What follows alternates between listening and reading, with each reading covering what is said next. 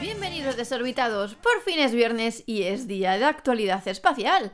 Hoy os contaré el final de la misión InSight de la NASA, el proyecto de basura espacial de SNER Aeroespacial, PLD Space inicia las obras en Teruel, la constelación Pleiades Neo se completará este año y os cuento la misión a la Luna Europa de Júpiter. ¿Preparados? 3, 2, 1, despegamos. 3, 2, 1, 0.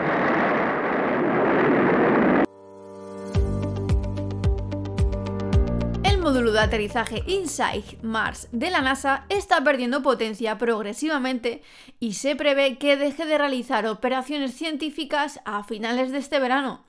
Para diciembre, el equipo de InSight espera que el módulo de aterrizaje haya dejado de funcionar, concluyendo una misión que hasta el momento ha detectado más de 1.300 terremotos marcianos. El más reciente, de magnitud 5, tuvo lugar el 4 de mayo y ayudó a localizar las regiones del planeta rojo más propensas a sufrir terremotos. Sin duda es una pérdida muy valiosa para la investigación científica y geológica de Marte. La información recopilada de estos terremotos ha permitido a los científicos medir la profundidad y la composición de la corteza, el manto y el núcleo de Marte. Además, InSight ha registrado datos meteorológicos importantes y ha estudiado los restos del antiguo campo magnético de Marte. Durante su tiempo en Marte, InSight ha logrado todos sus objetivos científicos principales y continúa buscando terremotos se espera que la misión concluya a finales de este 2022. InSight aterrizó en Marte el 26 de noviembre de 2018, equipado con un par de paneles solares que miden 2,2 metros de ancho cada uno. Fue diseñado para conseguir los objetivos científicos principales de la misión durante su primer año en Marte, casi dos años terrestres. Habiéndolos logrado, actualmente la nave espacial se encuentra en una misión extendida, a pesar de que sus paneles solares han estado produciendo menos energía debido a que van acumulando polvo progresivamente. Debido a la disminución de potencia, el equipo pondrá por última vez el brazo robótico del módulo de aterrizaje en su posición de descanso, llamada postura de retiro, a finales de este mes. Originalmente estaba destinado a desplegar el sismómetro y la sonda de calor del módulo de aterrizaje, pero el brazo ha jugado un papel inesperado en la misión. Además de usarlo para ayudar a enterrar la sonda de calor después de que el suelo marciano presentara resistencias para introducirla, el equipo utilizó el brazo de una forma innovadora para eliminar el polvo de los paneles solares. Como resultado, el sismómetro pudo operar con más frecuencia de lo que lo hubiera hecho de otra manera, lo que permitió nuevos descubrimientos. Cuando InSight aterrizó, los paneles solares produjeron alrededor de 5.000 vatios hora cada día marciano, suficiente para alimentar un horno eléctrico durante una hora y 40 minutos. Ahora están produciendo aproximadamente 500 vatios la hora por sol, suficiente para alimentar el mismo horno eléctrico durante solo 10 minutos. Además, están comenzando los cambios estacionales en Elysium Planitia, la ubicación de InSight en Marte. Durante los próximos meses habrá más polvo en el aire, lo que reducirá la luz solar y por lo tanto la energía del módulo de aterrizaje.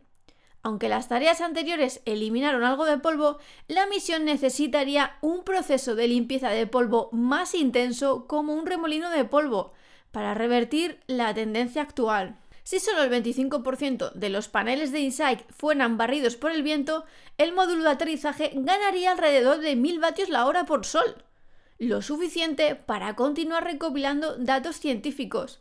Sin embargo, al ritmo actual, la energía está disminuyendo rápidamente. Los instrumentos no sísmicos de InSight dudosamente se encenderán después de finales de mayo. Se está priorizando el uso de la energía para el sismómetro del módulo aterrizaje, que funcionará en momentos seleccionados del día, como por la noche, cuando los vientos son bajos y los terremotos son más fáciles de escuchar por el sismómetro.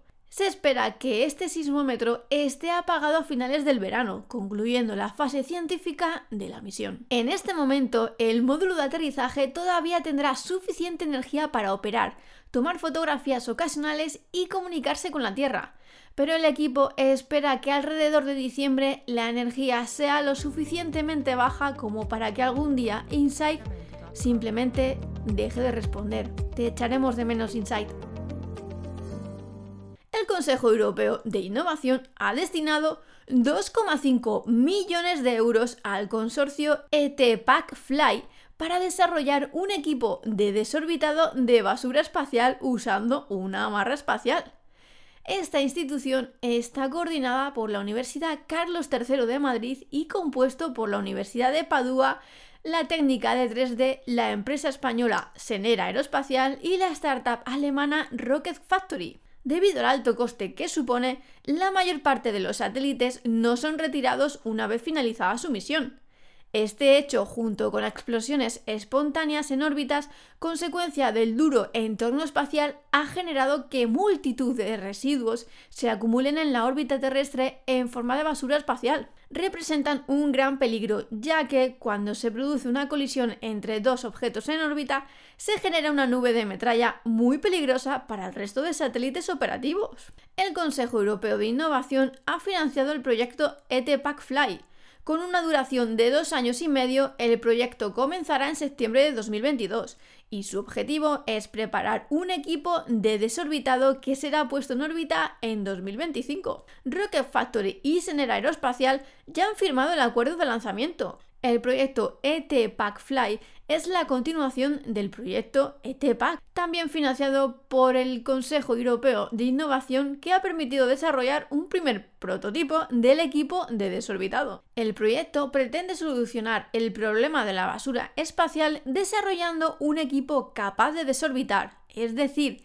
disminuir la altura de la órbita del residuo espacial hasta provocar su eliminación en la reentrada en la atmósfera. A diferencia de los sistemas de propulsión convencionales, el equipo utiliza una tecnología disruptiva conocida como amarra espacial electrodinámica, que no necesita propulsante. Esta amarra electrodinámica es una cinta de aluminio muy fina que funciona utilizando el plasma que existe alrededor de la Tierra y el campo geomagnético para generar una corriente eléctrica. Debido a un efecto electrodinámico, da lugar a una fuerza conocida como frenado de Lorentz. Dicha fuerza es la que desorbita el satélite hasta forzar su reentrada en la atmósfera terrestre y su eliminación por el calor que genera este proceso. La amarra es la parte fundamental del equipo de desorbitado que al no necesitar combustible es de tamaño reducido.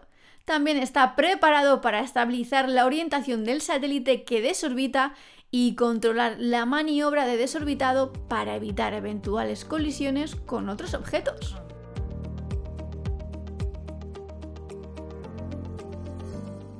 La empresa española PLD Space ha iniciado las obras de ampliación de su banco de ensayos en el aeropuerto de Teruel. El objetivo de la compañía es acondicionar sus instalaciones de prueba de propulsión y etapas para dar respuesta a las necesidades de calificación de su cohete orbital Miura 5. Se trata de la tercera vez que la firma acomete trabajos de construcción en sus infraestructuras técnicas en Teruel. Tras la campaña de verificación de su cohete suborbital Miura 1, PLD Space necesita la infraestructura necesaria que le permita validar tanto los diferentes subsistemas de Miura 5 como todo el vehículo integrado. En esta línea, la empresa ya está levantando un nuevo banco de ensayos para las cámaras de combustible de los motores de Miura 5, conocidos como TPL-C y TPL-C Vacuum, esta instalación permitirá realizar los test calorimétricos necesarios durante su etapa de desarrollo. La compañía llevará a cabo esta ampliación que asciende a 600.000 euros aproximadamente, sobre el espacio que tiene disponible de más de 13.000 metros cuadrados en las instalaciones aeroportuarias. Esta es solo la primera fase de la ampliación de las instalaciones técnicas de PLD Space. La empresa además contempla la construcción de varios bancos de ensayos capaces de testear los motores de la primera etapa de Miura 5, así como la remodelación del actual banco de ensayos para probar el motor completo de la segunda etapa y la construcción de un hangar lo suficientemente amplio para albergar como mínimo dos unidades del cohete orbital totalmente integrado. La compañía prevé terminar las obras a finales de año para iniciar la campaña de calificación de Miura 5 a principios de 2023 y actualmente está estudiando las diferentes alternativas de crecimiento. PLD Space tiene por delante una serie de hitos de valor a corto plazo muy ambiciosos. Desde el lanzamiento de su cohete suborbital Miura 1, que estamos deseando ya ver a finales de este año en el arenosillo de Huelva, hasta el inicio de la fabricación del orbital Miura 5 y su lanzamiento en 2024 desde la Guayana francesa. Los dos últimos satélites de la constelación Pleiades Neo, construida y operada por Airbus Defence and Space, están listos para ser lanzados este año desde la Guayana francesa a bordo de un cohete Vega C, tras el éxito de las pruebas finales en las salas blancas de Toulouse. Tras la perfecta integración en paralelo de los satélites Pleiades Neo 5 y 6 y la conclusión con éxito de la campaña de pruebas ambientales, ambas naves espaciales están listas para completar la constelación. Ambos satélites serán lanzados simultáneamente en el lanzador europeo Vega C desde Kourou. Para hacer frente a este doble lanzamiento, los ingenieros espaciales de Airbus idearon un diseño inteligente y eficiente sin dispensador en el que los satélites se apilan uno encima del otro, unidos únicamente por una banda de sujeción. Esta configuración compacta de lanzamiento sin dispensador ahorra volumen y peso, además de reducir el coste. Las pruebas simultáneas de ambos satélites en su configuración de lanzamiento apilado permitieron un importante ahorro de tiempo, ya que solo se necesitaron cuatro días para superar las pruebas sinusoidales de tres ejes y el ensayo acústico.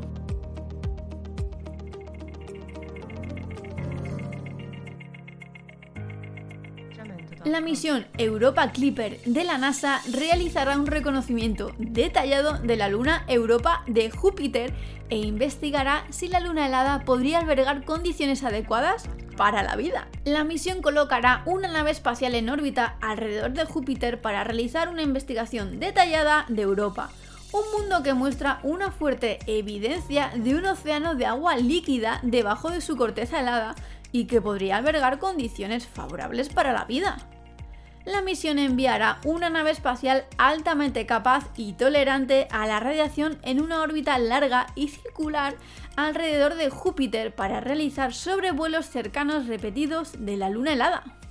La NASA ha seleccionado nueve instrumentos científicos para la misión. La carga útil seleccionada incluye cámaras y espectrómetros para producir imágenes de alta resolución de la superficie de Europa y determinar su composición. Un radar de penetración de hielo determinará el grosor de la capa helada de la Luna y buscará lagos subterráneos similares a los que se encuentran debajo de la capa de hielo de la Antártida. La misión también llevará un magnetómetro para medir la fuerza y la dirección del campo magnético de la Luna, lo que permitirá a los científicos determinar la profundidad y la salinidad de su océano, las mediciones de la gravedad también ayudarán a confirmar la existencia del océano subterráneo de Europa. Un instrumento térmico estudiará la superficie congelada de Europa en busca de erupciones recientes de agua más cálida en la superficie o cerca de ella, mientras que instrumentos adicionales buscarán evidencia de agua y partículas diminutas en la delgada atmósfera de la Luna. El telescopio espacial Hubble de la NASA observó vapor de agua sobre la región polar sur de Europa en 2012, proporcionando evidencia potencial de columnas de agua. Si se confirma la existencia de las columnas y están vinculadas a un océano subterráneo, estudiar su composición ayudará a los científicos a investigar la composición química del entorno potencialmente habitable de Europa y minimizará la necesidad de perforar capas de hielo. Durante la misión nominal, la nave espacial realizará 45 sobrevuelos de Europa a altitudes de aproximación máxima que varían de 2.700 kilómetros a 25 kilómetros sobre la superficie. Y hasta aquí el programa de hoy de Desorbitados. No olvides de pasarte por fuera de órbita.net cada día para enterarte de todo lo que acontece en el sector espacial. Y nos vemos por YouTube. Hasta la semana que viene, desorbitados. This is ground control to Major Tom.